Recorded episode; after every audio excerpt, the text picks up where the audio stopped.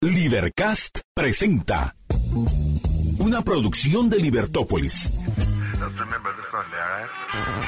Día a día encontrarás los episodios de las emisiones correspondientes a nuestros programas.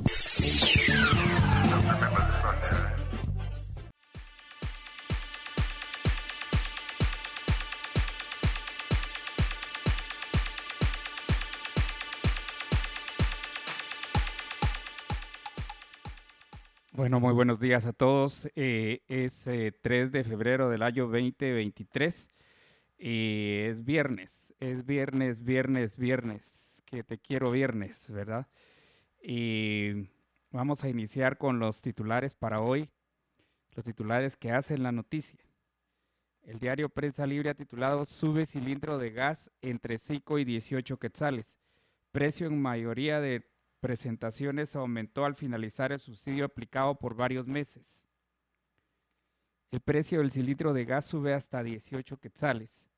El miércoles recién pasado en la noche, la Dirección General de Hidrocarburos del Ministerio de Energía y Minas comunicó que el precio de referencia para la venta del cilindro de eh, gas eh, de GLP es de 5.40 por libra pues quedó sin vigencia la ley de apoyo social temporal a los consumidores de gas propano. Dicha subvención que fue aprobada y prorrogada por el Congreso y para la cual se, se destinaron unos 419 millones consistía en 80 centavos por libra de gas, pero al concluir el apoyo los precios se ajustaron al alza en las presentaciones que incluyó la mencionada normativa. Al finalizar el subsidio, los precios al público quedaron así. El cilindro de, de 10 libras sube 5 quetzales y cuesta 54 con subsidio. El precio era de 49. El de 20 libras sube 10 y cuesta 108 con subsidio costaba 98. El de 25 libras aumenta 13 quetzales y el precio será de 135.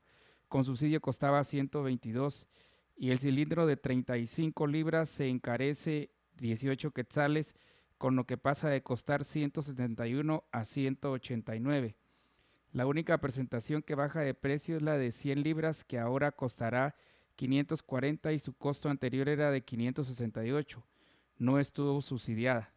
Dichos precios ya comenzaron a observarse en los expendios y envasadoras del área metropolitana aunque debe aplicarse a escala nacional, explicó el viceministro Luis Ayala, encargado del área de hidrocarburos del MEM. El funcionario indicó que con los nuevos precios, los consumidores no van a sufrir tanto con el retiro del apoyo.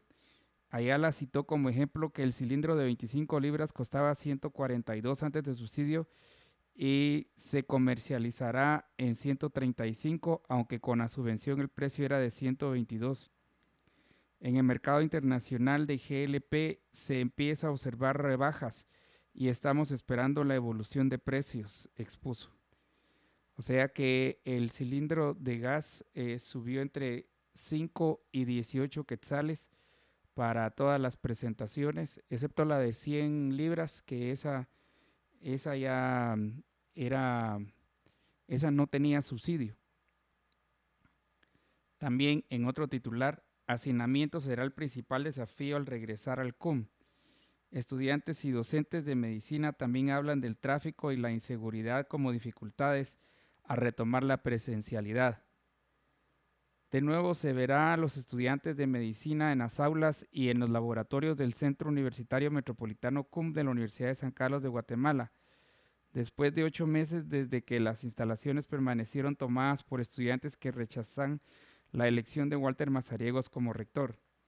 La presencialidad está cada vez más cerca, pero dar este paso conlleva desafíos para estudiantes y docentes después de tres años de recibir clases a distancia por la pandemia y los conflictos suscitados. El médico Carlos Chua, catedrático del CUM, refiere que uno de los principales desafíos es el exceso de población que hay en los primeros años de la carrera que implicará más estudiantes en los salones de clases y también en los hospitales escuela. De 2019 al 2021 hubo un crecimiento de las matriculaciones, aunque cayeron el año siguiente según datos del Departamento de Registro y Estadística de la USAC. De 702 inscritos en el primer año de medicina en 2019, se dio un salto brusco para el 2021 cuando se registraron 2.754. Es un incremento de 292% de estudiantes que ahora reciben cursos del segundo, tercero y cuarto año. Los salones de clases y los laboratorios no tienen capacidad para recibir a más estudiantes, según Alejandro Samayoa, especialista en inmunología y microbiología y catedrático del CUM, por lo que este es el principal obstáculo que enfrentan, pues hay algunos repitentes que se sumarán a los del primer ingreso. El impacto se verá reflejado en los primeros años de la carrera. Tenemos que hablar con las autoridades para ver si hacemos algún programa híbrido o algo que nos pueda ayudar a paliar esta situación, afirma. El hacinamiento en las aulas también inquieta al estudiantado que considera que el CUM no existen protocolos necesarios para evitar los contagios del COVID-19. La inseguridad que se vive en los alrededores del edificio, asaltos a estudiantes, la escasez de estacionamiento para quienes se movilizan en vehículo, el alza del pasaje para los que trasladan en transporte colectivo, más el congestionamiento vehicular a toda hora, se suma a la lista de inquietudes. Las primeras semanas cuando regresemos serán vitales para identificar cómo será la academia, si en realidad se llegará a estudiar, si los docentes cumplirán con dar educación de calidad y los periodos completos, expresó una estudiante. Chua refiere que el año pasado la matrícula de primer ingreso comenzó a descender, contrario a lo ocurrido en, de 2019 a 2021 lo atribuye a la crisis que vive la USAC, situación que las universidades privadas han aprovechado para captar a estos nuevos estudiantes al ofrecer la carrera de medicina. Hace 10 años eran tres las casas de estudios superiores que contaban con facultad de ciencias médicas y ahora son siete, resalta. Esta inconsistencia en los primeros ingresos en la carrera de medicina dificulta que los docentes puedan planificar los cursos, puesto que era usual que ingresaran entre 800 y mil estudiantes nuevos por año, pero la cifra disminuyó en el 2022. Los estudiantes que ahora pasan a hacer su práctica hospitalaria han aumentado. En el Hospital General San Juan de Dios, por ejemplo, recibíamos unos 25. Ahora, el primero de febrero llegaron 36 porque se acumularon los del tercero y cuarto grado que pasaron a quinto. El otro inconveniente que enfrenta la Facultad de Medicina es que alrededor del 25% de los docentes está en edad de jubilarse. El tiempo que las clases transcurrieron de manera virtual mantuvo que muchos completaran el proceso, pero al concretarse catedráticos con experiencia dejaran la enseñanza. No nos quedaremos sin docentes porque cada vez se jubila uno. Ahí están las plazas para que los que ingresen nuevos prospectos pero no tendrán la misma experiencia. Vamos a tener que formar nuevos. Este es otro de los problemas que no solo se da en la facultad, eh, sino en toda la universidad, puntualizó Chua. Los tres años de estudios a distancia no fueron positivos para los estudiantes de medicina, carrera que además de la vocación demanda estar cara a cara con los pacientes para dar un buen diagnóstico. en la carrera, la primera etapa de formación se ocupa de las ciencias básicas. Esto ocurre durante los dos primeros años y la mitad del tercero. El proceso se da en los salones de clases y en los laboratorios. Después llega la fase de las ciencias clínicas que transcurre en el CUM y en las clínicas que la USAC tiene en la capital. A ello le siguen las ciencias clínicas hospitalarias que se imparten en las instalaciones de los hospitales escuela y a diferencia de los primeros años de la carrera es presencial desde el año pasado. El rezago en la formación de los estudiantes es una posibilidad por esa falta de clases presenciales durante los primeros años de la carrera y para subsanar esas deficiencias habrá que reforzar la práctica clínica que se lleva a cabo a partir del tercer año de estudios. En el proceso educativo es indispensable, en el caso de las ciencias médicas, tener contacto con los sujetos. ¿Cómo van a aprender a examinar un abdomen si no tienen a quién hacerlo? no se puede practicar con dibujos o en un video, hace Versa Mayor. Los catedráticos ven positivo y necesario volver a la presencialidad. Por el momento, esta semana comenzó a ser presente el personal administrativo en el CUM. El grupo de profesores inicia el 13 de febrero y el otro el 22. para que en marzo este equipo completo, aunque no se ha definido cuándo comenzarán a llegar los estudiantes a los salones de clases. Estudiantes y docentes de medicina también hablan del tráfico y la inseguridad como dificultades para retomar la presencialidad.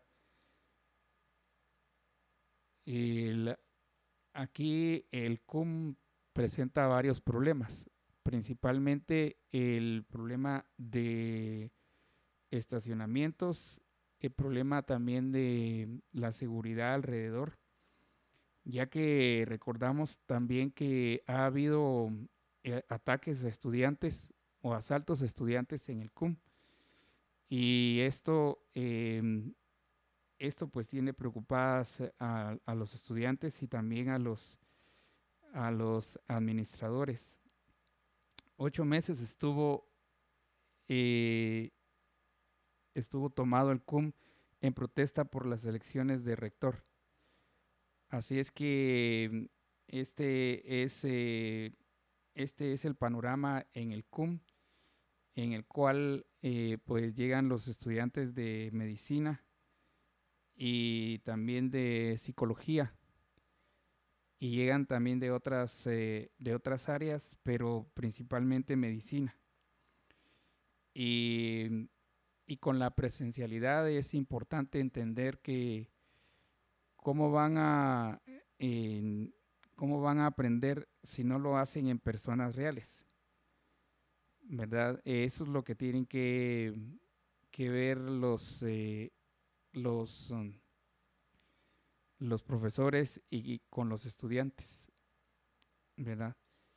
Eh, este es el hacinamiento, será el principal desafío al regreso al CUM, titular de el diario Prensa Libre.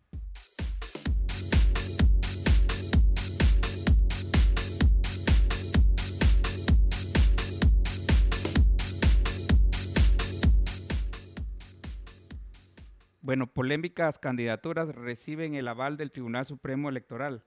Hasta ayer el registro de ciudadanos reporta que ha inscrito a 3.845 guatemaltecos que participarán en las elecciones, aunque algunos tienen señalamientos. Entre los méritos para optar a un cargo de elección popular se encuentra la capacidad, idoneidad y honradez, según el artículo 113 constitucional pero el registro de ciudadanos del Tribunal Supremo Electoral ha admitido candidaturas de personas señaladas de ilegalidades, algunas las han admitido públicamente. De las 3.845 inscripciones que ha avalado el registro de ciudadanos se cuenta la de los candidatos que competirán por llegar a la corporación municipal del partido Valor en Esquipulas, Palo Gordo, San Marcos. El candidato alcalde es Exidías Lionel Ramos Aguilar, quien admitió ser narcotraficante según un video compartido en redes sociales del que se desconoce fecha y lugar de la grabación.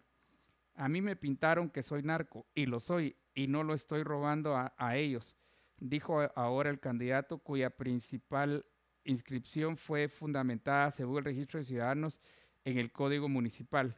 Con esto, el órgano electoral explicó en la resolución de inscripción que no se violentaba ninguno de los tres requisitos para ser alcalde guatemalteco de origen y estar inscrito en el distrito, estar en el goce de sus derechos políticos y saber leer y escribir.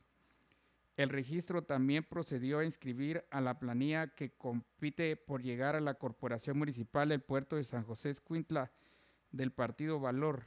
Esa organización impulsa como alcaldesa a Marcos, a Marcos Odilia González García de Rizo, quien en el 2017 fue condenada por lavado de dinero por sus vínculos con una red de narcotraficantes, aunque la sentencia fue anulada tres años después por una apelación.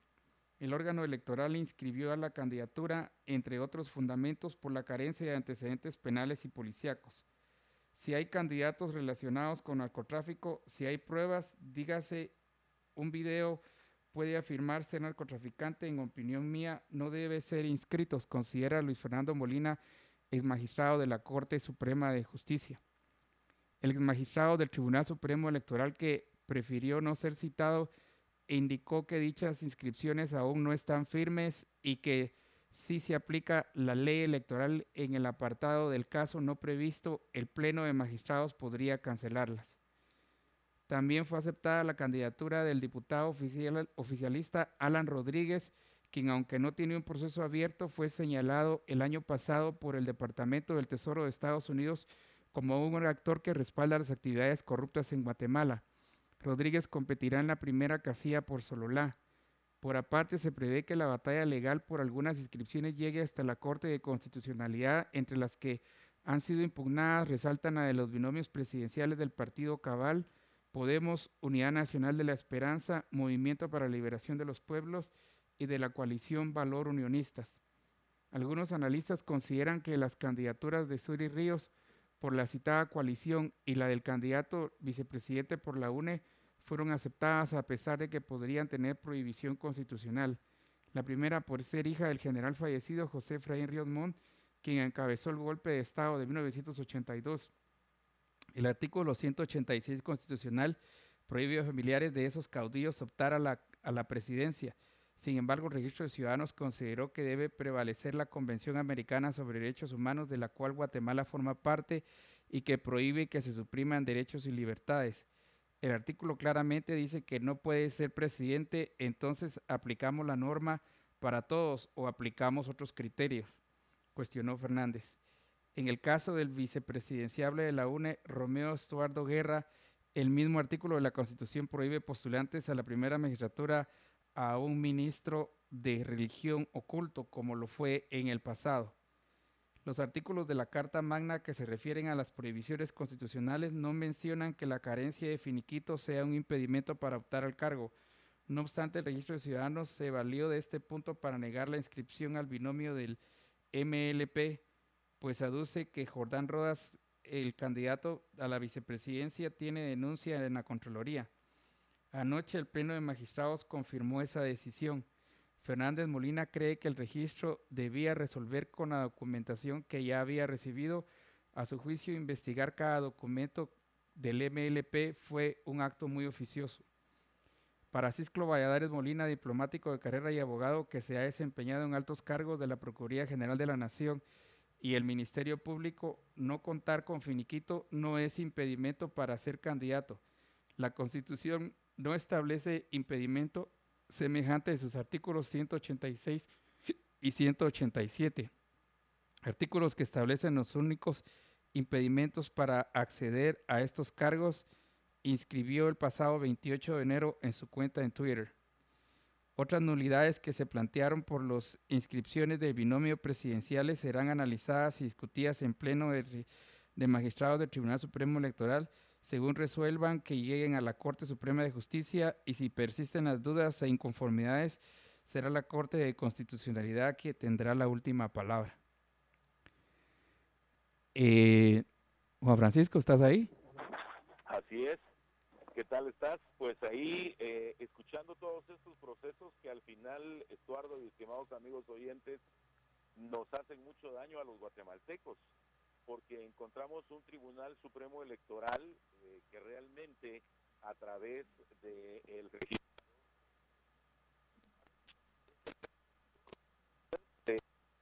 estimados amigos oyentes, el gran elector es eh, la persona que está a cargo del registro de ciudadanos.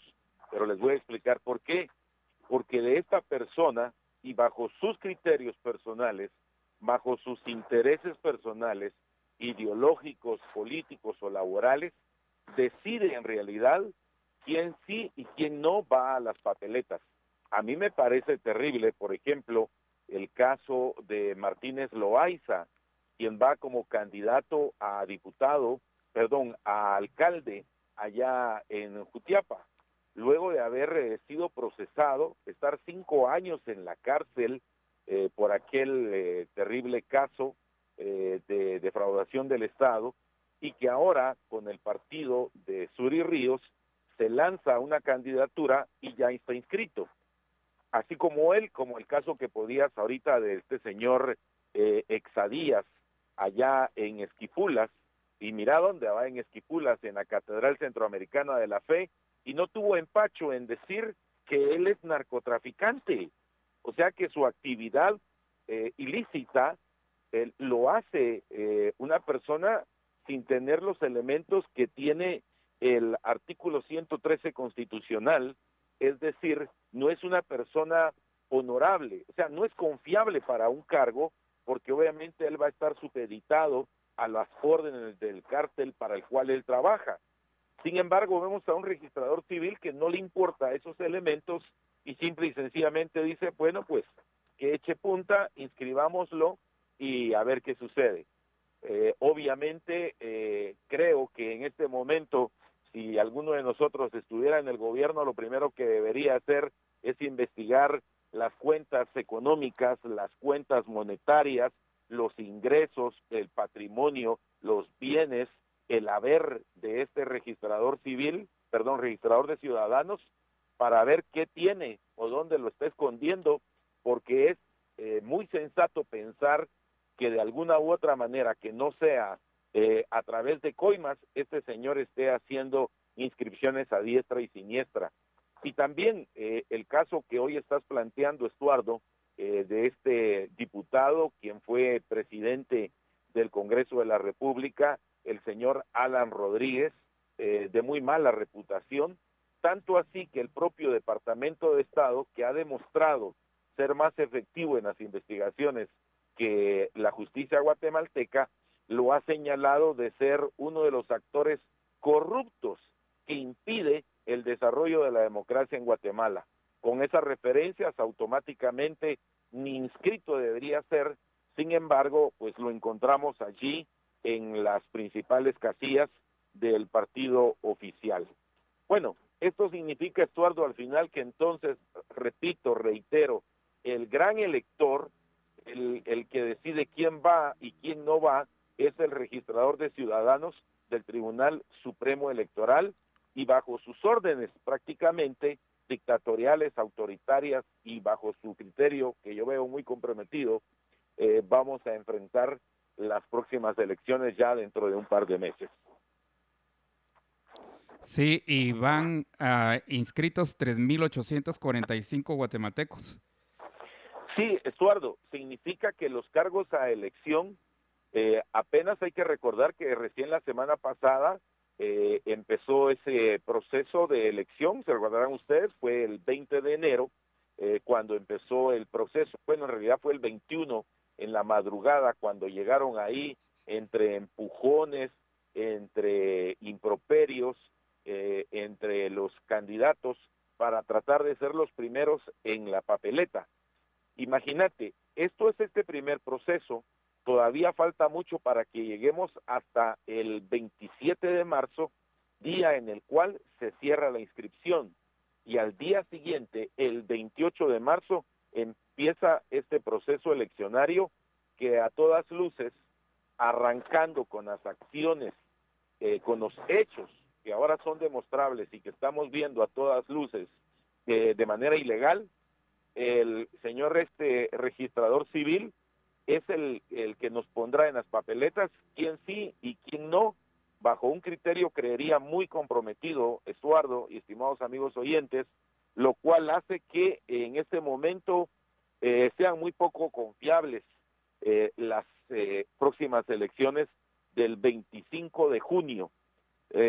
yo creo que hay muchos guatemaltecos desencantados, pero no veo que pasemos más allá de la indignación no veo que en este momento haya instituciones, organizaciones, organismos o asociaciones, eh, digamos, eh, que gocen de cierta credibilidad, que estén impugnando eh, la actitud del registrador de ciudadanos. Y una vez nadie señale al registrador de ciudadanos, como lo estamos haciendo nosotros, con pelos y señales, vamos a tener entonces unas elecciones realmente que no van a gozar ni de credibilidad ni de certeza de los resultados si ni siquiera tenemos credibilidad y tampoco certeza en la inscripción de candidatos.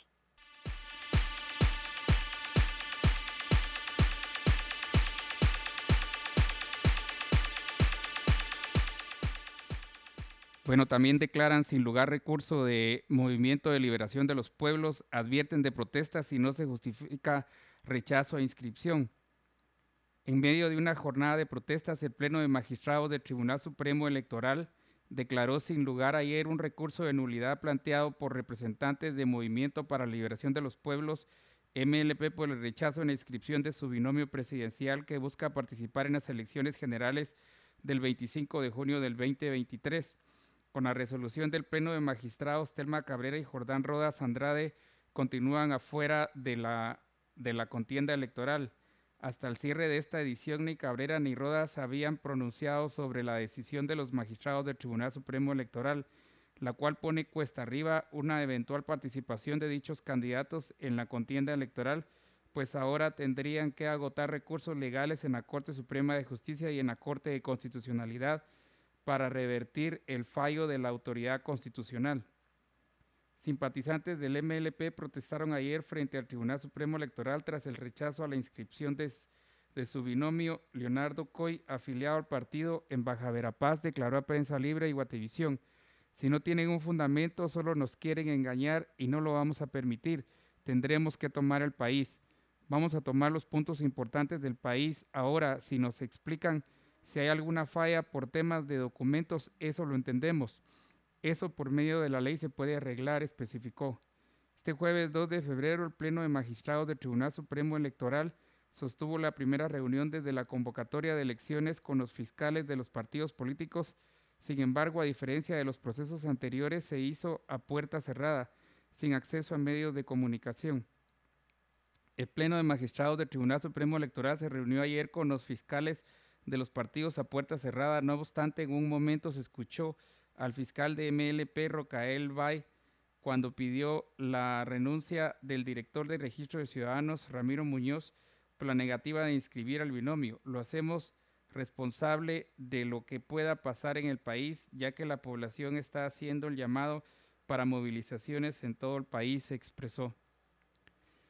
Eh, mira, Juan Francisco, no, no tienen eh, no inscriben ni a ni a Cabrera ni a ni a Rodas. Sí, Estuardo, mira, este que este es el inicio del problema. Oigan bien lo que les estoy compartiendo, estimados oyentes. Este es el inicio del problema. Porque primero que nada hay que recordar, y vos lo acabas de decir en la anterior nota, el finiquito, que es esa constancia eh, temporal de no tener cuentas pendientes con el Estado no es un requisito necesario para ser candidato. El requisito que sí pide para ser candidato es el artículo 113 de la Constitución Política de Guatemala y pide tres elementos necesarios. La idoneidad, es decir, que sea una persona capaz eh, que tenga el conocimiento necesario para sacar adelante una tarea determinada, que goce de honorabilidad, que goce de honorabilidad. Y eh, con base en estos datos, con estos hechos, a mí me parece que es un error no dejar participar al movimiento para la liberación de los pueblos. Pero quiero expresarme más ampliamente, eh, Estuardo, y quiero decirte que en realidad el inconveniente no y no estoy hablando a favor de, de, este partido y lo mismo haría si fuera cualquier otro partido porque el hecho de vedarle eh, en estas circunstancias la participación lo único que va a hacer es poner hasta en juego la condición de las elecciones es decir, oigan lo que les estoy diciendo y se los estoy diciendo a tiempo señores magistrados del Tribunal Supremo Electoral. Estas personas ayer mismo demostraron que tienen la capacidad de venirse por miles a la ciudad capital y eh, ayer como lo hicieron rodear eh, de un solo eh, con sus personas, con las personas que acarrearon ayer el edificio del Tribunal Supremo Electoral.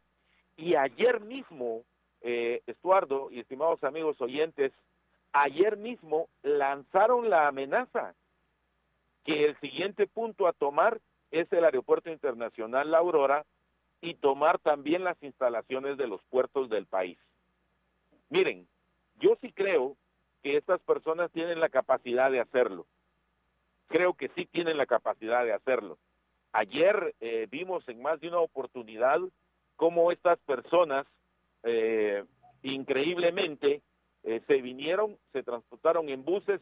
Hay muchas inquietudes, ¿verdad? Primero, una de ellas es de dónde el dinero para poder financiar eh, esta llegada de todas estas eh, personas, el traslado, la comida, el alquiler de los buses, o sea, ¿quién los está financiando? Número uno.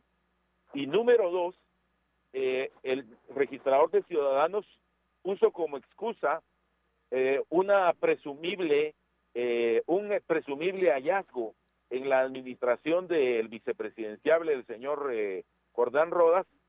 Sin embargo, hasta este momento, hoy, este día, 3 de febrero, la Contraloría no tiene el dato de una supuesta o presumible denuncia en contra del señor Rodas. ¿Cómo sabe el registrador que se viene eso? Pues indudablemente porque está bailando al sol que alguien le está tocando. Y como lo repito, esta no es una defensa oficiosa a favor del movimiento para la liberación de los pueblos. Pero mejor los hubieran dejado participar y que nosotros los ciudadanos hubiéramos querido o no, votamos o no por ellos. Pero impedirles, impedirles el derecho a, a ser electos, lo único que está haciendo es elevarlo. Y vos lo has dicho, ¿verdad, Estuardo? Cuando un enemigo te ataca, ¿qué es lo que hace? Te eleva. Y creo que en este caso es lo que están haciendo con esta agrupación política, elevarle el perfil y lamentablemente, dadas las circunstancias a las cuales se dedica el brazo político de Codeca, eh, podríamos esperar nefastas eh, acciones en contra de todos los guatemaltecos, Eduardo. Sí, y también eh, la pregunta es de dónde está saliendo el dinero para los buses, eh, de dónde está viniendo las personas también, ¿verdad? Sí, fíjate, Estuardo, que cuando uno piensa eh, en trasladarse uno de particular, de ciudadano, vos te moves con tu familia, ahora la, una salida a cualquier lugar no baja de mil quetzales, eh, en los vehículos particulares, gasolina, estancia, alimentación, hospedaje, etcétera. Si tomas en cuenta que ayer hubo una gran movilización y aparte que sí se les dio alimentación a todos los que vinieron y que tuvo que haber sido un contrato que regularmente, pues ustedes no lo saben, pero a los pilotos de los buses o al dueño de los buses se le paga por adelantado eh, y entonces fue una gran actividad económica, lo cual significaría que si al final sí son eh, inscritos, hay que averiguar de dónde sacaron esos recursos y tendrían que declarar esos recursos. Miren, hasta le estoy dando la solución al registrador civil, inscríbalos. Y lo primero que debería de hacer es entonces ver que con base en los techos de campaña, cuánto erogaron ya solo ahorita en el traslado de estos miles de personas adeptos a Codeca.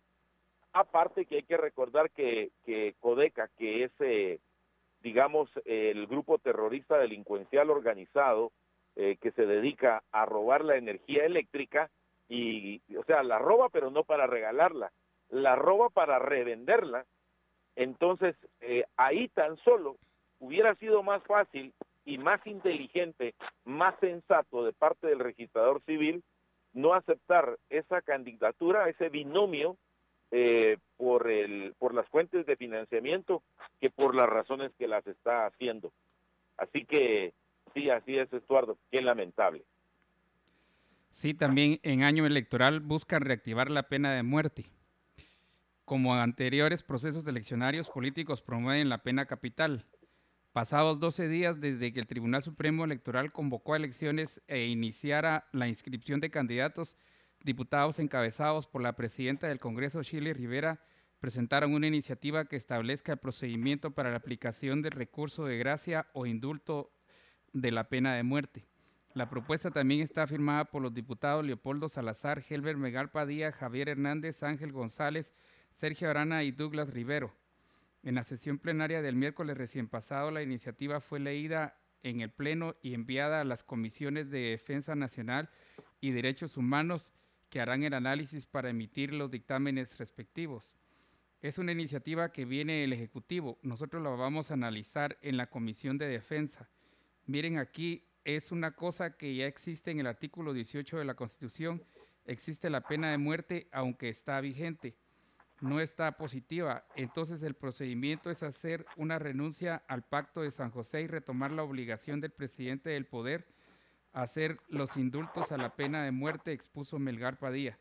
La propuesta se presentó cinco días después de que el presidente Alejandro Yamatei se refirió al tema durante su discurso en la graduación de 2.000 agentes de la Policía Nacional Civil y ojalá el Congreso de la República le devolviera lo que la Constitución le dice al presidente de la República, el derecho del recurso de gracia para que la aplicación de la pena de muerte pudiera ser efectiva, porque no me temblará la mano si son llevados a condena a pena de muerte los que mataron a esa niña de siete años recientemente en Villanueva, expresó entonces el mandatario respecto del caso de Génesis Ishkahop, asesinada en Ciudad Peronia. La iniciativa señala que tiene como finalidad determinar si en casos concretos procede conmutar la pena de muerte a juicio del jefe de Estado para ser sustituida por privación de libertad regulada en las leyes actuales. A la fecha, la pena de muerte no es aplicable en el país, pues existe un vacío legal, según reconoce la propuesta legislativa, ya que no se cuenta con el recurso del indulto con lo cual se violenta el debido proceso y el derecho de petición, detalla en la exposición de motivos. Vacío legal que constituye un obstáculo para la debida aplicación de dicha pena al no existir un procedimiento adecuado para cumplir con la normativa constitucional, resalta, resulta necesario crear un mecanismo legal idóneo para cumplir con la finalidad que este esta persigue, como una forma de extinción de responsabilidad y de la sanción penal, expone la iniciativa. En 2017, la Corte de Constitucionalidad resolvió declarar inconstitucional la aplicación de la pena de muerte en los delitos de parricidio, ejecución extrajudicial, plagio y secuestro, desaparición forzada y muerte del presidente o vicepresidente. En 2004 se derogó el decreto 159 que regulaba el indulto y permitía al presidente de la República suspender la ejecución. Vacío legal que constituye un obstáculo para la debida aplicación de dicha pena iniciativa de ley que busca reactivar la pena de muerte acerca del vacío legal que impide aplicarla. Eh, ¿Qué te parece que ahora en tiempo de elecciones eh, salen ahora con lo de la pena de muerte?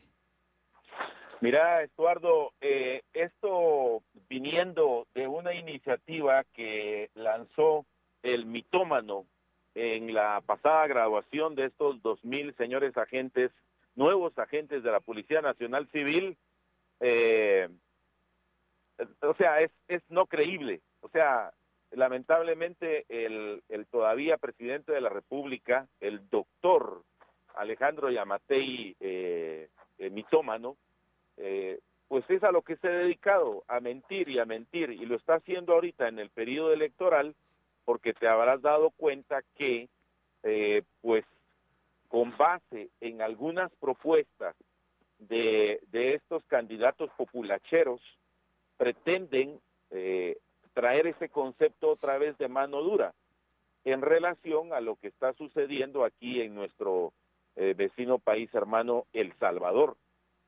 Ahora te voy a, les voy a contar a todos cuál es realmente es el verdadero trasfondo.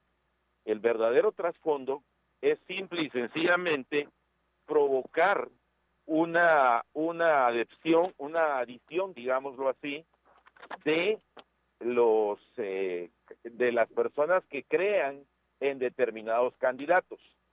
Veamos quiénes están hablando de este tipo de circunstancias y encontramos allí precisamente, por ejemplo, a este partido, el partido este de, de los misóginos de Sebastián y Roberto Arzú. Eh, que por cierto Sebastián Arzú eh, parece que es candidato pero a ministro de gobernación, ¿verdad?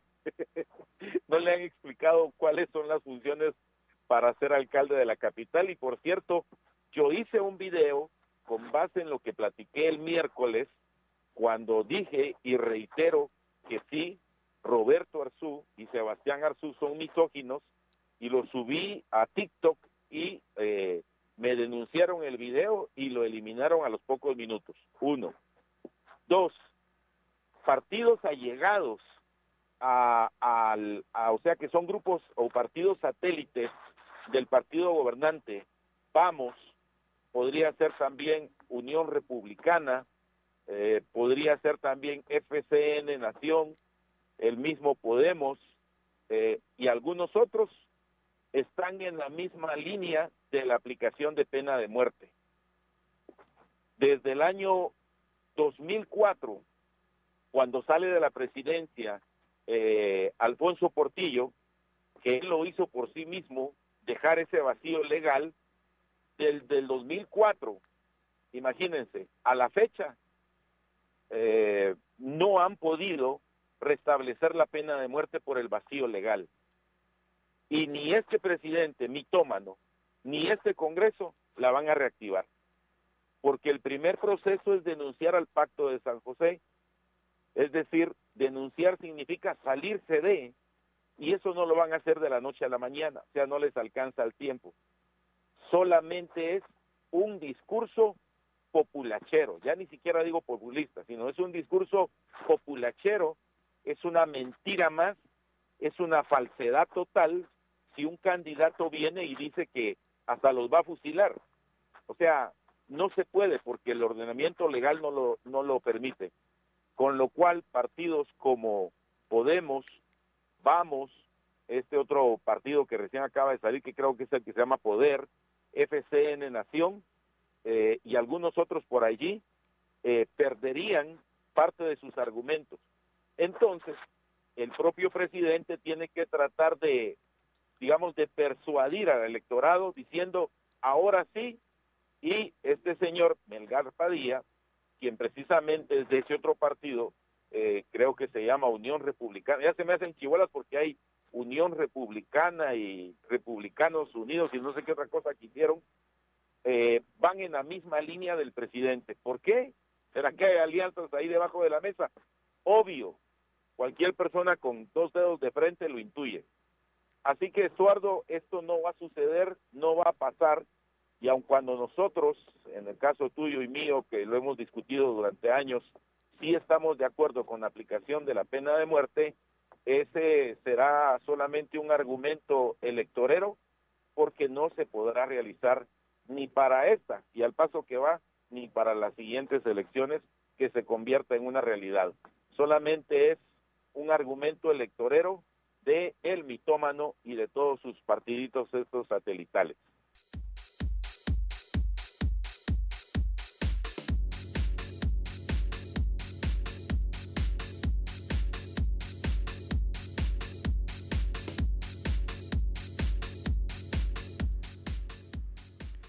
Eh, todo listo para la peregrinación. Mañana sale la caravana del zorro. Las autoridades implementarán plan operativo para apoyar en el recorrido. Mañana sale la tradicional caravana del zorro, una peregrinación motorizada hacia la Basílica de Esquipulas Chiquimula en honor del Cristo Negro. La caravana reúne a miles de motoristas y este año saldrá de nuevo a las calles luego de haber sido suspendida dos años por la pandemia del COVID-19. La peregrinación parte de la ciudad de Guatemala y se desplaza por la ruta al Atlántico hasta llegar a Esquipulas, por lo que las autoridades han dado recomendaciones para los participantes en actividad. Andrés Lemus, portavoz de Cruz Roja Guatemalteca, indicó que se espera una nueva masiva participación de motoristas desde la tarde o noche de hoy hasta la madrugada de mañana. Amican Montejo, vocero vial de la Policía Municipal de Tránsito PMT, informó que unos 15.000 motoristas podrían participar en la caravana y la mayoría se concentrarán en la Plaza de la Constitución desde las 17 horas de hoy para salir a las 7 horas por la mañana. Explicó que el recorrido en la capital contará con el apoyo de la PMT desde la Plaza de la Constitución hasta el kilómetro 19 de la Ruta del Atlántico, entrada a Palencia. Eh, las rutas alternas eh, debido al cierre en la Plaza de la Constitución, desde las 19 horas de hoy, Montejo indicó que las rutas alternas son de la Quinta Avenida hacia la Avenida Elena, de la Octava a la 13 Avenida de la Cuarta Calle de la Zona 1 a la Cuarta Calle de la Zona 2, también de la Novena a la 18 Calles de la Zona 1. El pasado, eh, el paso se habilitará de nuevo por la Plaza Central mañana a las 9 horas Las vías alternas para cuando la caravana salga son la primera calle desde el Parque Isabela Católica, zona 2, hasta la Avenida Las Victorias, zona 6. Además, se puede usar la calzada La Paz desde el puente Cuatro Caminos hacia Colonia La Atlántida. Mira, ya todo listo para la caravana del zorro mañana. Así es, imagínate si hoy tenemos una circunstancia muy importante eh, por el tema este del simulacro de terremoto. Mañana imagínense cómo va a estar la viabilidad aquí en Guatemala. Les recuerdo que hoy precisamente se realiza este proceso del simulacro de un terremoto, que a mí me parece buenísimo, me parece de lo mejor que se puede realizar. Creo que debemos estar prevenidos. Sin embargo, como somos, eh, como buenos guatemaltecos, no estamos preparados para tal situación y esto da como resultado que eh, es como que si hubieran dicho a las personas, miren, vénganse, vengan a ver el simulacro. Solo en Guate de veras. Pero amamos a este país. Bueno, miren, ampliando eh, el tema, Estuardo, respecto a este Tribunal Supremo Electoral, yo solo quiero reiterarles algo. Se les va a ir de las manos. Miren, de veras, se les va a ir de las manos si no es que ya se les está yendo de las manos este proceso electoral. ¿Y a qué me refiero? Por un lado, le restringen la participación a alguien que presumiblemente tiene eh, el impedimento por tener un hallazgo en su administración. Pero yo les recuerdo eh, que lo mismo sucedió con los señores de la bancada Semilla, una bancada a la cual siempre llamamos espuria porque sin presentar finiquito están ahí legislando para todos los guatemaltecos sin tener finiquito porque hay que recordar que el finiquito no es un requisito constitucional para elegir y ser electo. Uno. Entonces, impiden la participación de, este, de esta agrupación política de Codeca, el Movimiento para la Liberación de los Pueblos. Eso por un lado. Pero por otro lado, le abren la puerta de par en par a personajes de tan mala reputación, primero porque ya estuvieron presos y condenados y obviamente es muy difícil recobrar la buena reputación, poder recobrar la honorabilidad, la certeza, la confianza y, la honorabilidad cuando una persona fue ligada a un caso como digamos Jaime Martínez Loaiza, quien me recuerdo fue ligado por el caso aquel de los 900 millones de quetzales que eh, y hay que decirlo así, que lavó junto a eh, Chico Dólar.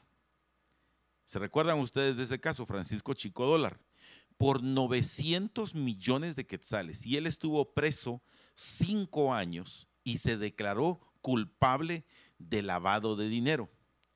Y ahora resulta que queremos eh, que regrese otra vez a, como autoridad a manejar fondos públicos. Sin embargo, eso al Tribunal Supremo Electoral, a sus cinco magistrados titulares, a sus cinco magistrados suplentes y al registrador civil, perdón, al registrador de ciudadanos, no le importa, fíjate vos. O sea, es como que estamos trayendo a Drácula para que sea el administrador del banco de sangre. O sea, estamos trayendo una persona que ya se declaró culpable y la justicia guatemalteca escasamente lo pudo condenar y purgó cinco años de prisión por el delito de lavado de dinero, asociaciones ilícitas y creo que también había ahí peculado. Y el registrador civil dice, no, no hay problema, no, no hay clavo, inscribámoslo. Y en el caso que vos estabas compartiendo de este señor, ¿cómo es? Eh, su, nombre me recuerda mucho a las quesadillas. El señor este que va para, para eh, me parece que es alcalde de Esquipulas, eh, Chiquimula. No, Esquipulas Palo Gordo. Ah, Esquipulas Palo Gordo, San Marcos. ¿Cómo es que se llama? Es como quesadillas el nombre, algo así. Exadías. Ahí está, gracias. ¿Verdad que se parece a quesadillas? Sí. Pues Exadías eh, Lionel Ramos Aguilar. Quien admitió ser narcotraficante según un video compartido en redes sociales del que se desconoce fecha y lugar de grabación.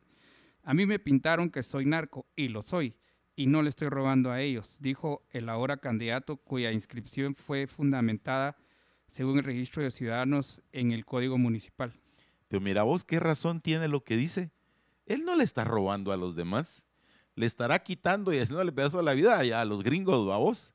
A como vos decías, a, a Little Susie y a Little Johnny, ¿verdad? Es a los que estaba molando allá. Pero bueno, entonces este señor Exadías, narco confeso, eh, no sé si es narquetón o, o narquetío, ¿va vos? pero es narco confeso. Y el registrador de ciudadanos dice, apuntémoslo, pues véngase usted aquí. Entonces, ¿bajo cuáles son, cuáles criterios está inscribiendo a quienes sí y a quienes no? O déjeme pensar mal, como vos decís, piensa mal. Y acertarás. De repente, Estuardo, de repente, estimados amigos, al registrador de ciudadanos le están dando alguna coima. Porque es lo único que puedo pensar. ¿Por qué a unos sí y a otros no? ¿Por qué a unos ideológicamente sí y a otros no? Incluso pueden hasta decir que algunos por su condición étnica sí y otros no.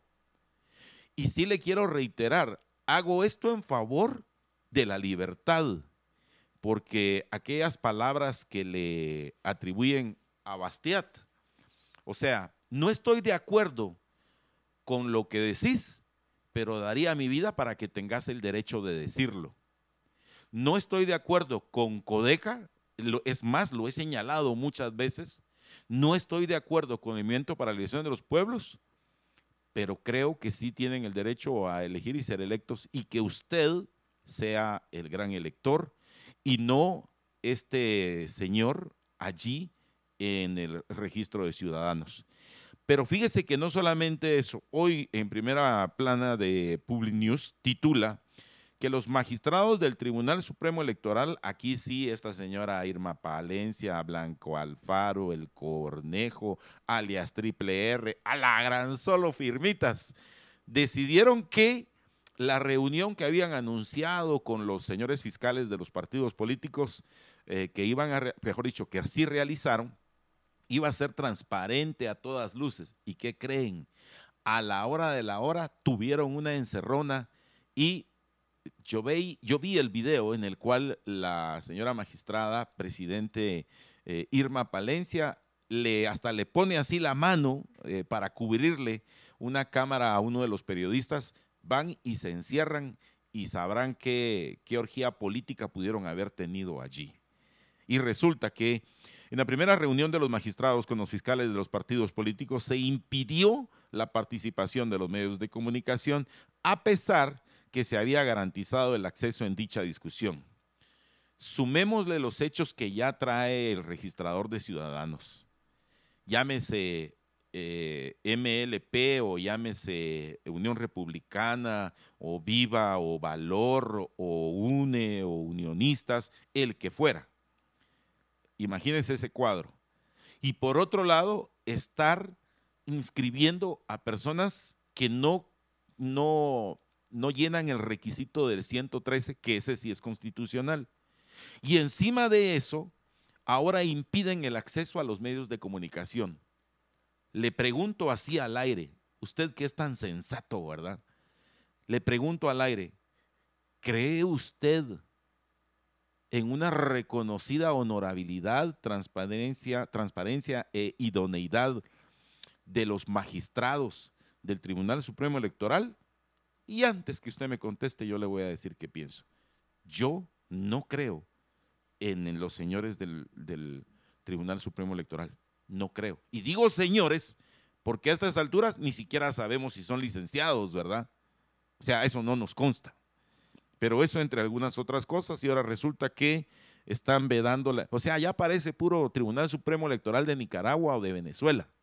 ¿verdad? O sea, o sea, no le podemos envidiar nada ni a Nicaragua ni a Venezuela con sus tribunales electorales porque están haciendo lo que a ellos se les da la regalada gana.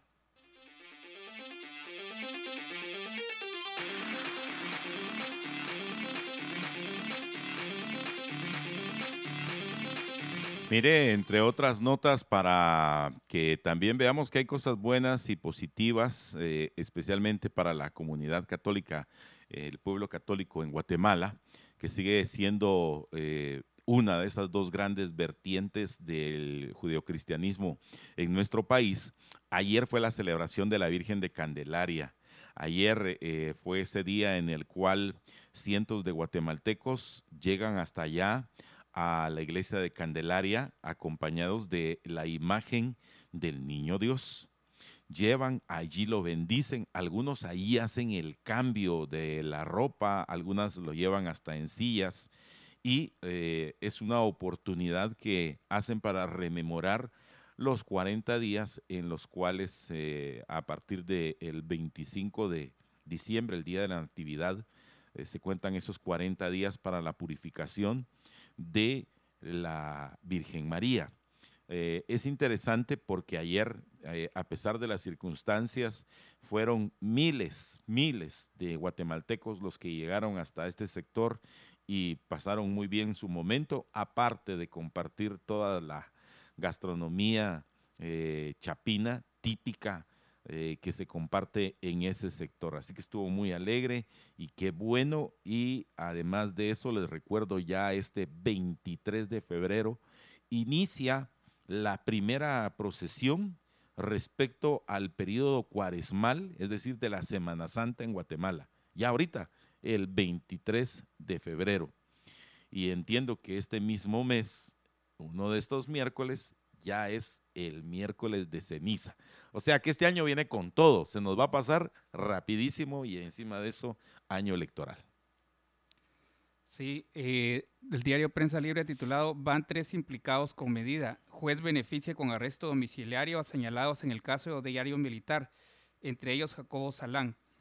Otros dos implicados en el caso diario militar fueron beneficiados con arresto domiciliario por el juez suplente de juzgado de mayor riesgo B, Rudy Bautista, quien además les impuso algunas restricciones como eh, salir del país y tramitar pasaporte, informaron ayer fuentes judiciales. Se trata del coronel en, condición de retiro, Jacobo Esdras Salán Sánchez, y del exagente de la extinta Policía Nacional, Manfred Orlando Pérez Lorenzo, cuyos abogados solicitaron esta medida con el argumento de que los señalados sufren quebrantos de salud en total, en este caso han sido beneficiados con esa medida tres de los once procesados. El juez Bautista otorgó el arresto domiciliario a los procesados durante la audiencia de inicio de revisión de medidas de coerción y los defensores presentaron informes médicos y exámenes practicados por el Instituto Nacional de Ciencias Forenses INACIF. Durante la audiencia, el juzgado señaló una limitación que impedía las medidas sustitutivas a favor de Salán Sánchez porque es indicado de asesinato, pero consideró que los peligros procesales se encuentran desvanecidos por lo que otorgó el arresto domiciliario. Los procesados dejarán la prisión preventiva, pero deben cumplir con varios requisitos judiciales. Deben presentarse a la sede del Ministerio Público en la capital para firmar el libro de control de medidas el último día de cada mes. Además, se les decretó el arraigo y si desean salir del país deberán presentar una solicitud al juzgado por medio de sus abogados. Otro de los requisitos que los sindicados deben cumplir es que no pueden gestionar pasaporte mientras dure el proceso judicial. También tienen prohibido comunicarse con las partes procesales y deben pagar una caución económica de 6 mil quetzales. El 28 de noviembre del año pasado, la jueza de mayor riesgo B, Claudette Domínguez, resolvió otorgar arresto domiciliario a Toribio Acevedo, otro de los sindicados en el caso diario militar. Mira, tres eh, eh, van con medida sustitutiva, tres. Sí, hay que recordar que son aproximadamente ocho años los que han purgado prisión.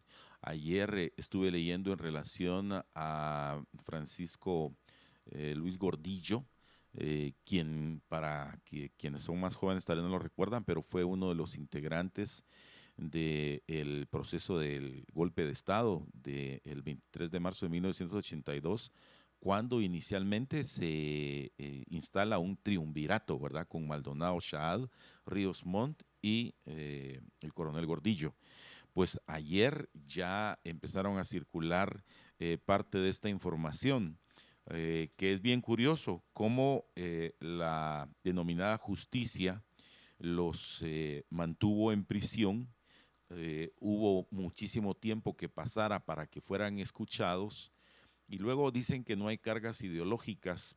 Eh, yo creo que sí hay una enorme carga ideológica en este como en otros casos, especialmente por los procesos que se van también entrampando y aun cuando son algunas veces medidas impuestas por parte de los fiscales o estrategias de los abogados, se hace cada día más largo y más largo y más largo el proceso. Y a mí me parece curioso, fíjate Estuardo, porque en el caso de estos señores eh, del ejército de Guatemala, eh, cuando tuvieron la oportunidad se pudieron haber ido, dado a la fuga.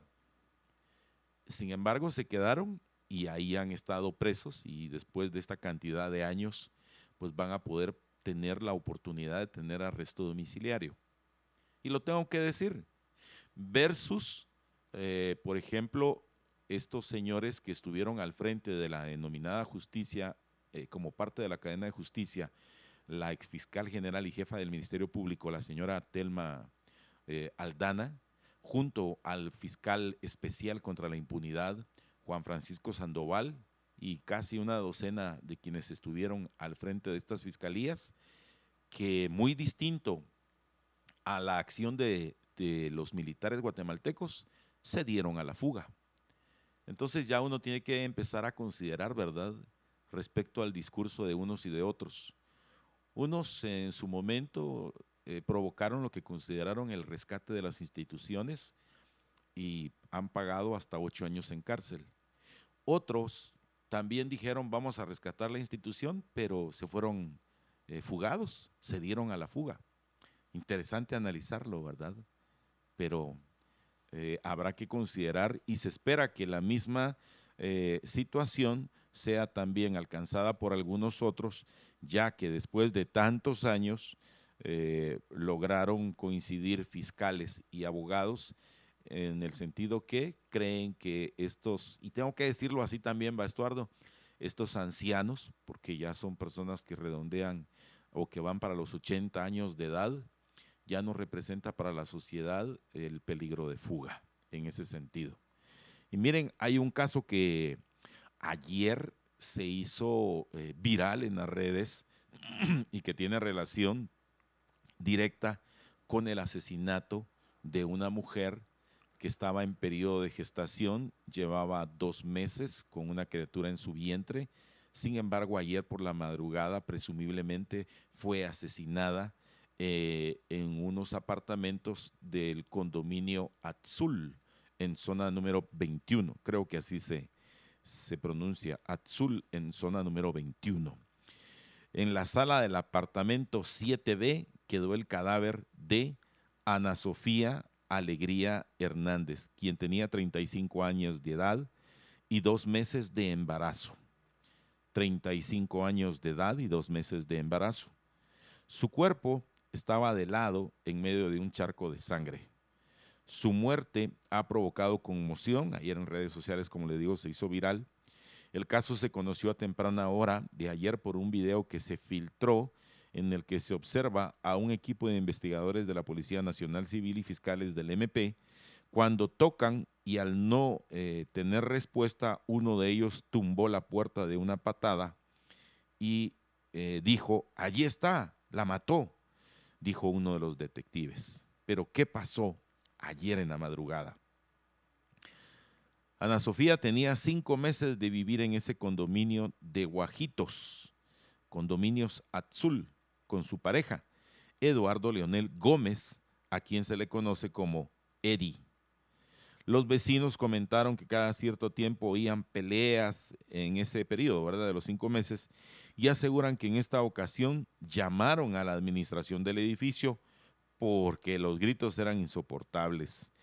Eh, sin embargo, se les dijo que eran frecuentes las peleas en esa vivienda y no acudieron. El día del asesinato, eh, llegó, eh, Ana pidió auxilio, pero no llegó la ayuda. Su mamá, identificada como Santos Batres, asegura haber recibido una llamada a las 4 de la madrugada del miércoles. nos llamó ya que su vida corría peligro. No obstante, dice que no pudo llegar porque ella vive en Villanueva. No podíamos venir antes para ayudarla, comentó. Su mejor amiga también recibió una llamada.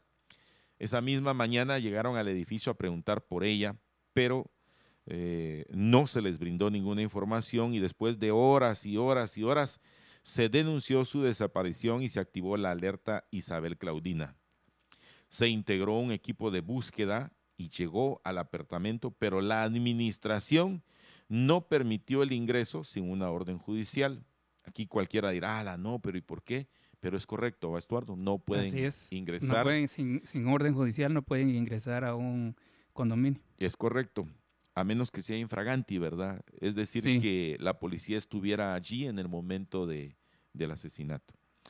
Pasadas las horas, se logró que un juez emitiera al final de tanta vuelta eh, la dichosa eh, eh, esta, este, esta orden judicial y se, se conoció lamentablemente el fatal caso.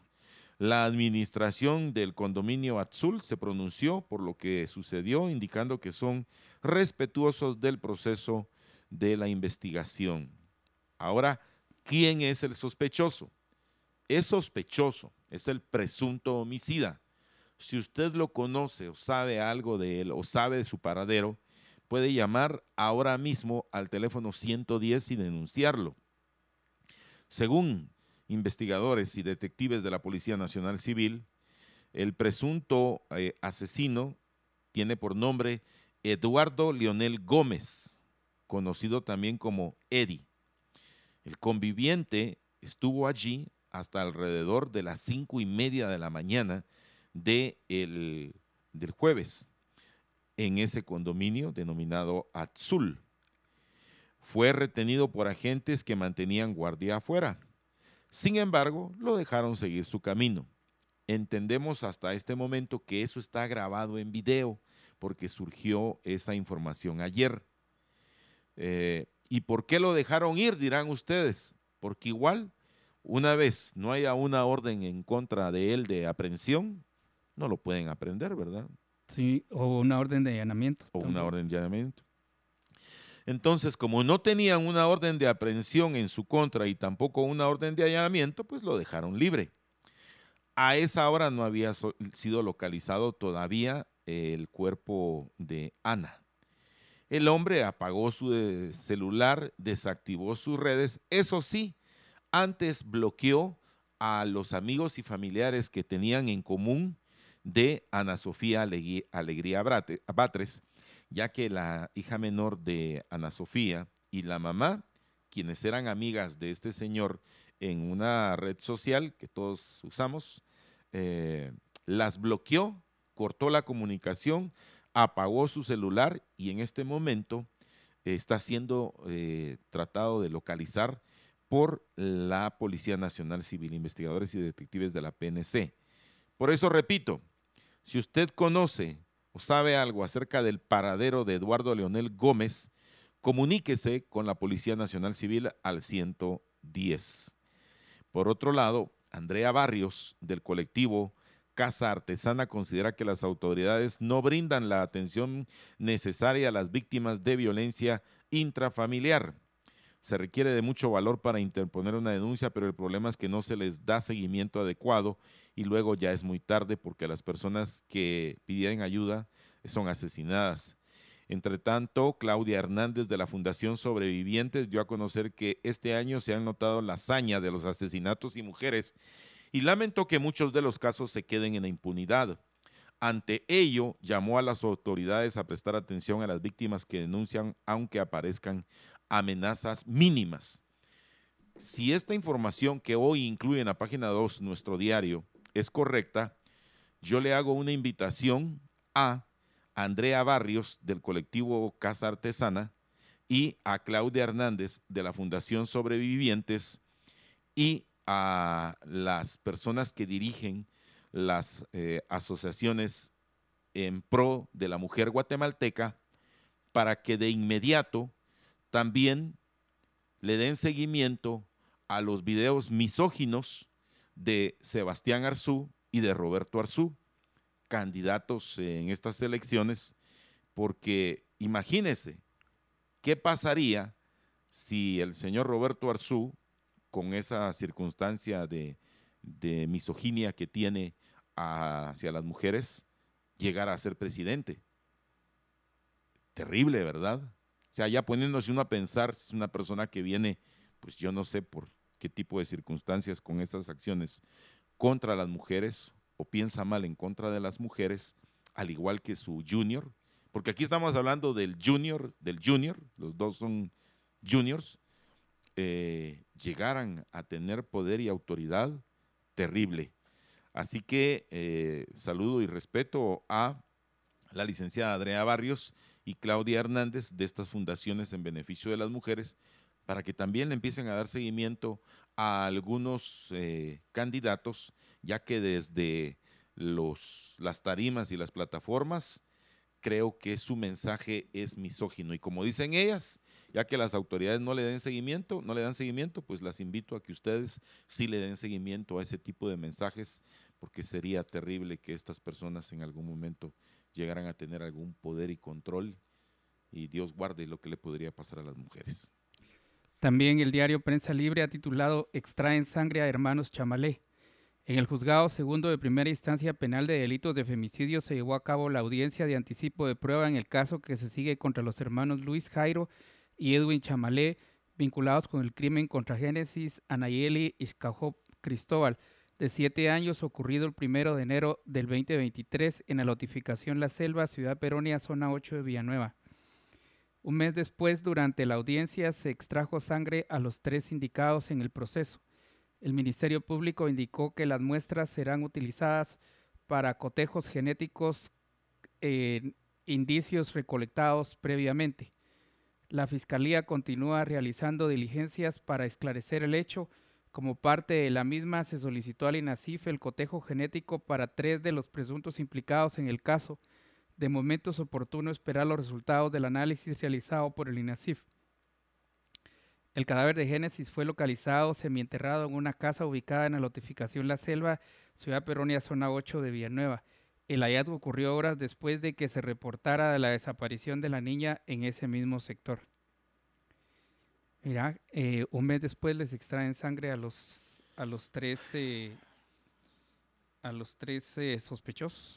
Sí, Estuardo, eh, y coincido en ese sentido con todas las gentiles amigas ahí del chat y los caballeros que escriben en el, en el sentido este del caso que pasó con esta eh, lamentable señora, 35 años y con un bebé en su vientre y es asesinada, y el caso de esta eh, niñita, vamos, de siete años, presumiblemente asesinada por sus vecinos, tres de ellos, les eh, tomaron pruebas eh, de sangre para poder cotejarlas.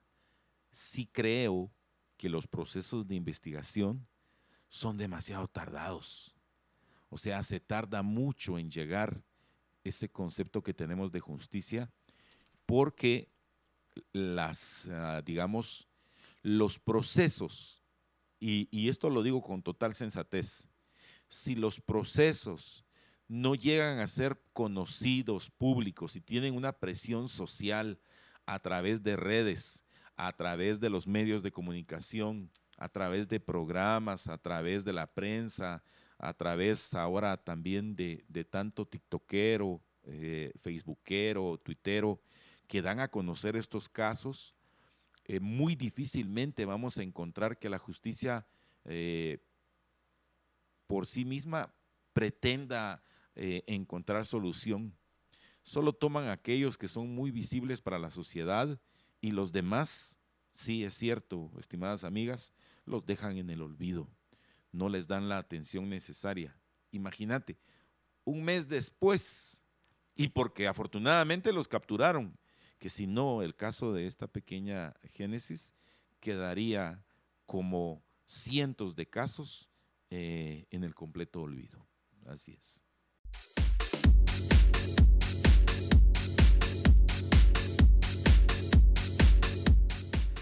Quiere frenar solicitud también el diputado José Armando Ubico Aguilar sobre quien hay pedido para retirarle la inmunidad, presentó una acción de amparo en la Corte de Constitucionalidad con el que busca frenar la resolución de la Corte Suprema de Justicia que admitió para su trámite la petición para retirarle el antejuicio. Ubico tiene orden de extradición por parte de Estados Unidos señalado de narcotráfico. Eh, mira, y estoy seguro de que va a ir otra vez candidato a diputado y van a volver a votar por él. Tenelo por seguro. Así va a ser. Es a lo cual me refiero. Pero, ¿quién es la persona que tiene el poder discrecional bajo su criterio de inscribirlo o no? El registrador de ciudadanos. Si el registrador de ciudadanos dice, sí, está bien, no hay problema, lo inscribo. ¿Y cuánto es? Tanto. Va, lo inscribo.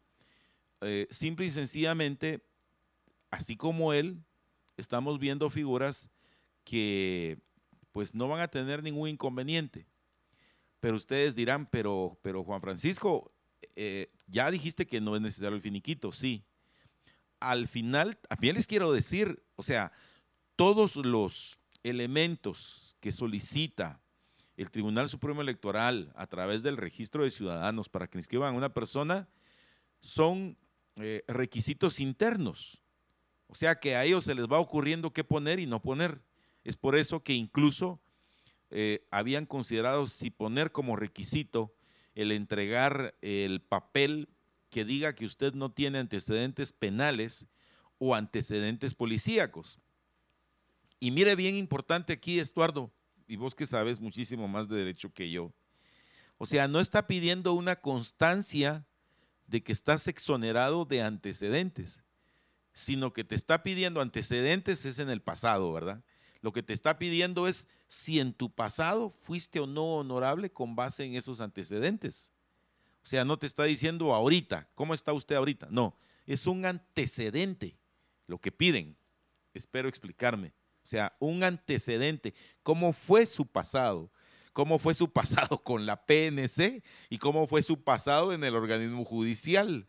si le pusieron denuncias, si lo agarraron ahí eh, eh, en, condiciones eh, difíciles de mencionar, ahí en un parqueo del Congreso, si, si mató o no a una señorita si tiró o no a una señorita desde el quinto nivel de su edificio y que ahora quiere ser otra vez diputado, si mató o no a otra señorita que tenía una relación de conviviente y era su expareja y que ahora quiere ser otra vez diputado, si violó o no a una señorita y ahora quiere ser otra vez diputado, si robó o no robó, si tuvo plazas fantasmas o no y ahora otra vez quiere ser diputado. O sea, es un antecedente. Y en el caso de este señor, es otro señor que no en nuestra justicia, sino en la justicia de Estados Unidos, él purgó 46 meses de prisión. O sea, casi se echó los cuatro años, vamos. 12, 24, 36, 48. Sí, o sea, prácticamente estuvo cuatro años en prisión en los Estados Unidos por trasiego y tráfico internacional de drogas, ¿verdad? De cocaína en este caso. Entonces, él era narco, pues. Estamos hablando de este señor eh, Ubico, ¿verdad? Eh, José Ubico, me parece que es. José Armando Ubico Aguilar. Va, José Armando Ubico Aguilar. Entonces él se declaró narco, narco, como un antecedente. Pero ustedes dirán, pero aquí en Guatemala no le hicieron nada.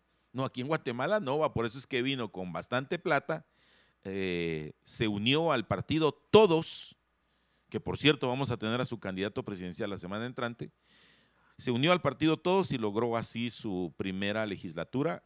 Y tenés razón, Estuardo. Ahorita va por otra legislatura. ¿Y quién cree que lo va a poner allí? A ver, ¿quién lo va a poner? A ver, a ver, ríase mi nene. A ver, ¿quién cree que lo va a poner ahí? Usted lo va a poner allí. ¿Y cómo? Con su voto. Usted es quien lo va a poner allí. Y yo creo que ese va a ser un cuestionamiento interesante que vamos a hacer la semana entrante. Y bueno, y entonces resulta que este señor ahora lo que está haciendo, pues son todos los elementos que la justicia le brinda, que el proceso en su contra le brinda, porque el señor no se quiere ir a otra vez a Estados Unidos. Yo no sé si los, si los gringos en estos casos de reincidencia puedan ser más duros en contra de él, pero a mí da la impresión que sí. Si este señor no se libra de la extradición, yo creo que por, durante muchos años ya no lo vamos a ver aquí en Guate, porque allá sí hacen justicia, ¿verdad? En algunos casos, en algunos casos. Pero aquí en Guatemala, aunque el señor venía de ser narco y actualmente hay otro que dice que es narco, ambos fueron inscritos, en el caso del señor José Armando Ubico Aguilar todavía no, pero eh, no les extrañe, pero por lo menos a este señor, eh, el señor de las quesadillas, eh, Exadías, sí va a estar inscrito, bueno, ya está inscrito, vamos, ya está inscrito, Ya está inscrito. el señor de las quesadillas, Exadías, allá en Esquipulas, Palagordo, San Marcos. Y este señor, que es eh, representante del departamento de Zacatepeques, a todos ustedes, eh, a los panzas verdes, a los antigüeños, a los de Pastores, a los de Jocotenango, a los de San Martín, a los de San Juan, a los de Santa María, pues pareciera ser que los representa dignamente. Bueno, y- sí, sí, sí. También dale, dale. condenan a César Montes. El Tribunal Primero de Sentencia. Penal de Altaverapaz sentenció al exguerrillero Julio César eh, Macías, también conocido como César Montes, a cinco años de prisión por la invasión de dos fincas en ese departamento. El Ministerio Público informó que a Montes se le impuso una pena de prisión inconmutable de tres años por el delito de encubrimiento propio y dos más conmutables por instigación a delinquir. Se fue Chuco César Montes. Sí, fíjate que, pero mira pues cómo es la cosa. Él se autodenominó el representante de un grupo de invasores, es decir, de un grupo de ladrones que fueron a robarse una propiedad privada. Y él dijo, yo lo represento. Y fue y se sentó con las personas agredidas, con las personas que fueron usurpadas. Y les dijo, si ustedes no dan este terreno, aquí tenemos pistolas y tenemos armas. Él fue capturado y por este caso eh, ya fue condenado. Sin embargo, las propiedades que robaron siguen todavía en propiedad de los invasores. O sea que al final la condena es para él, que el señor ya va para 90 años, vamos, ya el señor ya está grande. ¿va? Ya está grande, sí. Sí, ya está grande. Vos platicaste con él, ¿va? cuando platicaste con él, lo entrevistaste, no lo entrevistaste en Guatemala, ¿verdad? No en El Salvador. En El Salvador lo entrevisté y ya estaba grande. Ya, pero eso era durante el tiempo de la paz. De- ay, menos mal que era durante el tiempo de la paz. Pero eh, en la actualidad, eh, y está allá en el sector 11, ¿sabes? Y allá, allá lo respetan, la rueda lo respeta al señor, no es cualquier cosa. Ah, ¿sí o no? ¿Verdad? Lo respetan.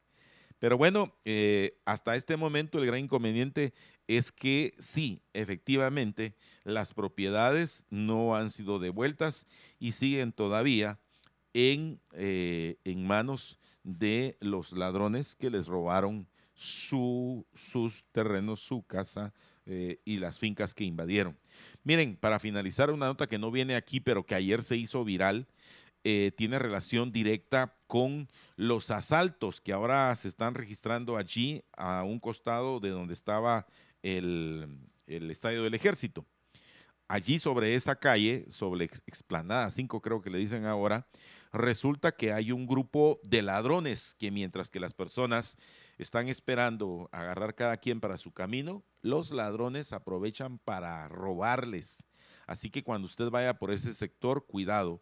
Y yo le hago una solicitud pública al señor ministro de Gobernación, general de brigada DEM, retirado, eh, Napoleón Barrientos, eh, y al señor viceministro de Gobernación, coronel DEM, eh, Frank Ursúa, para que manden agentes de seguridad ahora que la, pues, la, el Ministerio de Gobernación está militarizado y por ese camino va la Policía Nacional Civil Militar, que manden un grupo de personas, especialmente si mandan de estos los motoristas, para que eh, eviten estos asaltos y que tengamos que evitar en un futuro algún tipo de inconveniente en contra de las personas que por allí trasladan, que transitan. Y reitero otra vez el llamado, especialmente para todos eh, estos señores, estos viceministerios, son como siete u ocho viceministerios los que tiene ya el, el Ministerio de Gobernación, encabezado por, por esta cúpula militar, para que también se pongan las pilas con los alrededores ahí del Centro Universitario Metropolitano, el CUM, eh, donde lamentablemente ya incluso hasta asesinaron a un joven estudiante de medicina. Y también le quiero hacer rápidamente un llamado a las autoridades de la Universidad de San Carlos, a ustedes, los de la gloriosa, la tricentenaria, eh, todos los sancarlistas, para que le exijan a su Consejo Superior Universitario la pronta implementación de la construcción de un edificio de parqueos en ese sector. Terreno tienen, lo tienen en propiedad, no en usufructo. Tienen terreno, tienen recursos. Entonces la invitación es para que construyan una torre que nos deje a todos con la boca callada de parqueos ahí en ese sector de la zona 11 de la ciudad capital, cercano al centro universitario metropolitano. Así que hasta aquí llegamos, Estuardo. Ah, y mira, lunes tenemos la entrevista con el doctor Francisco Arredondo. Martes tenemos la entrevista con el licenciado Ricardo Sagastume. Y miércoles les tenemos una sorpresa. Eh, yo que usted no me lo perdería, Estuardo Zapetti y su servidor. Estaremos entrevistando también a candidatos presidenciales. Agárrese porque eso va a estar, pero mire, a otro nivel. Estuardo. Feliz fin de semana. Que la pasen muy bien y que sean ampliamente bendecidos. Con su amable permiso.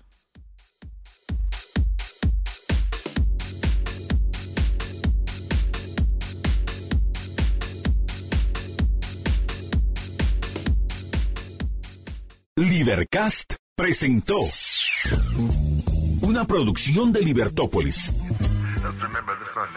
Recuerda suscribirte y dejarnos cinco estrellas para que continuemos trabajando en producir más podcasts de tu interés. Libertópolis.